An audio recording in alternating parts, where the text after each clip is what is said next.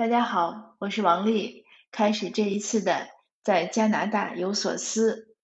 那您可能听我的声音呢，不是那么高昂，不是那么开心，是因为刚才呢，在几分钟之前，我终于看到并且看完了，呃，陈川新导演拍摄的，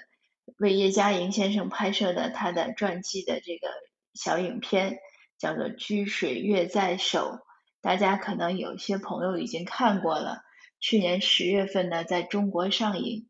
很可惜呢，因为疫情一直没有办法来温哥华。本来之前呢我们也商量策划过，是不是会在温哥华搞一个首映啊，要搞什么活动啊？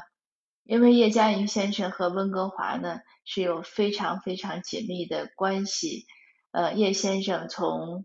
七十年代开始就在 UBC 大学执教，后来退休之后呢，他是开始回中国，在南开呀这样讲学，呃，但是即使他后来在南开，呃，已经就完全常驻南开讲学的时候呢，他暑假也是要回温哥华他的家里来，一直到前几年呢，他才彻底搬回南开。那我有幸呢，也是在我移民过来之后呢。呃，听过叶嘉莹先生的几次课，因为他暑假的时候呢，他两次我听两次课都是他和我们这边的嘉华作协合作办讲座，呃，那收的门票钱呢，全部都是做慈善，两边各自捐助。那我也算嘉华作协的成员，呃，我也算叶门的弟子之一，所以一直都会去听。呃，叶先生的课讲的真的是非常好，呃，和叶先生呢。就是你在他身边呢，会有一种亲近感，而且会受到他的这种人格魅力的感召。和叶先生在一起呢，你无论听课呀，或者去拜访他呀，或者就是哪怕远远的看着他，你都觉得很舒服。他的那种气场呢很强大。那我其实之前呢，我已经写过叶先生的小传，呃，我写的。我是根据他的传记啊，还有一些采访写出来，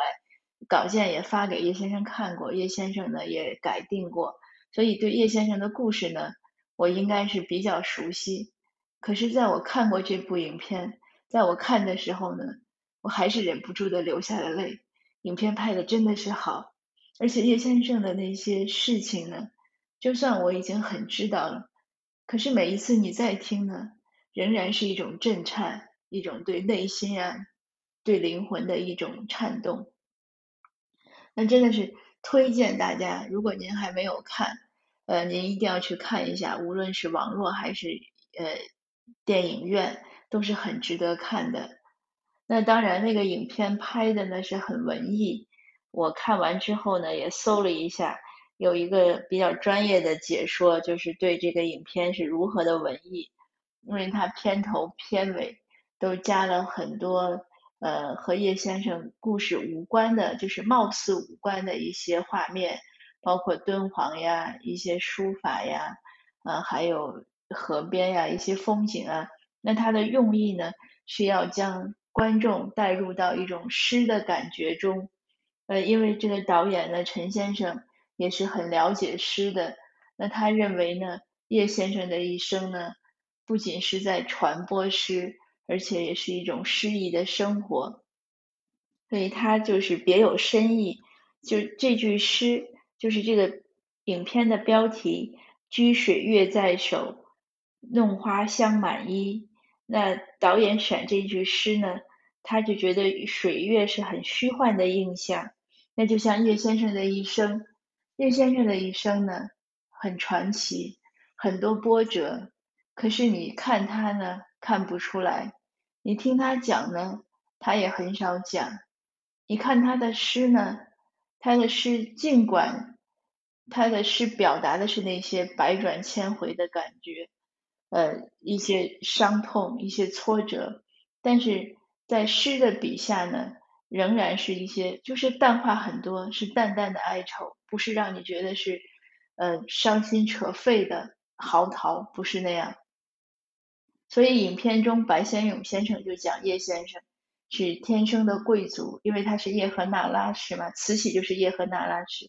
那叶叶先生其实是蒙古族，是我们内蒙那边土默特的，因为慈禧应该就是生在呼和浩特，所以我们呼和浩特有一条街呢叫西洛凤街，据说就是跟慈禧相关。那当然了，这些出身啊、血统这些事情也是说说而已。我想叶先生的修为呢，还是从古诗词中得到的，因为他完全沉浸在古典诗词中。他不仅是研读，不仅是解读分析，他是应该融入到他的思想和他的灵魂中。所以，就像影片最结尾的时候，他的一个朋友，呃，跟他年龄相仿的朋友在谈他的这些事情，因为他们是同龄，所以就不是那么多呃尊敬啊、敬仰的语气，而是很平淡。但即使这样，他那位朋友也讲说。他觉得叶先生身上其实就是可能我们古人说的君子，就是淡淡的，就是像站在站在旁边观瞧自己的一生，无论多么难过，多么大的挫折坎坷，呃或者多么大的欢喜，他都能淡淡的接受，用一种一样的态度，并且其实是能够承受，因为他的从他。十几岁、十八岁的时候，他母亲去世，他父后来，但在那之前是日本人占北京，他父亲又在南京政府工作，所以他基本上是很大的家庭的压力是担在他自己肩上。那当然，后来结婚，他的婚姻非常不幸。嗯，我在这边也听到过一些老年人讲过他先生，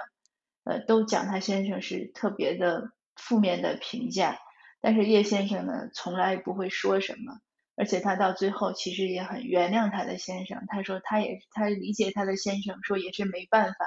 因为是那样的环境出来，呃，就是性格比较固化，也受过很多打击，所以他完全原谅他的先生。而且他的大女儿呢，很年轻的时候，嗯，就是二十几岁的时候刚结婚不久，就和就女儿女婿一起出车祸去世了。这个事情对叶先生打击很大。可是，在他的诗里呢，你看到的都是一些呃反省啊，一些一些自省啊，还有一些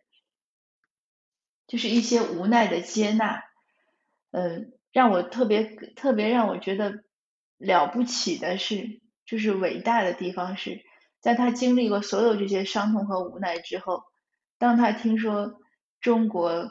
就是大陆开始恢复高考。他就马上给教育部写信，他要回中国来教古典诗词。他认为他要开始他的另就是另一段另一段的责任，因为那个时候他在 UBC 大学基本上也快退休了。又让我们想到，真的就是不以物喜，不以己悲。无论多大的哀伤，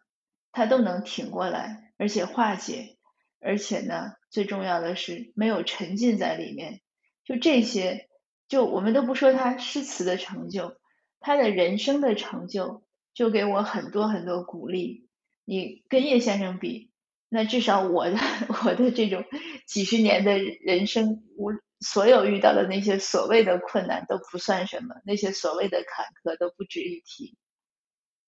那再看叶先生的这样的一种对社会啊，呃，对我们传统文化。对国家还有对学生所有所有这些的爱，真的是一种大爱。他不是那种呃特别能跟你说一些呃客气话呀，关心你呀，呃婆婆妈妈就是很温柔那样的。叶先生不是那样的人，他总是和你淡淡的、很礼貌的、很客气的微笑的。可是他心里的这种大爱呢，嗯，是一种非常明亮的一种光光芒，就是可以照耀到周围。那从这儿呢，我也就想再说呢，其实读古就是多读古典的诗文呀、诗词呀，还是有很多好处的。因为无论文学还是历史，都是一种对过去的记录，一种凝练。嗯，历史我们总说太残酷了，总是打打杀杀。那你可以看文学，看诗词，诗词中呢，就是会把那些不美好的东西呢。也会表现的至少比较平和。有些诗你会觉得他写的非常的逼真，非常的形象，非常的让你痛心痛。你比如说像杜甫的那些诗，车辚辚，马萧萧，就是但是仍然会觉得是一种意象的美好，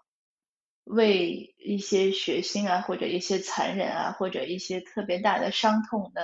也会为他，我觉得就是会加一个美颜镜头一样，你看过去呢，还是可以有一个接受。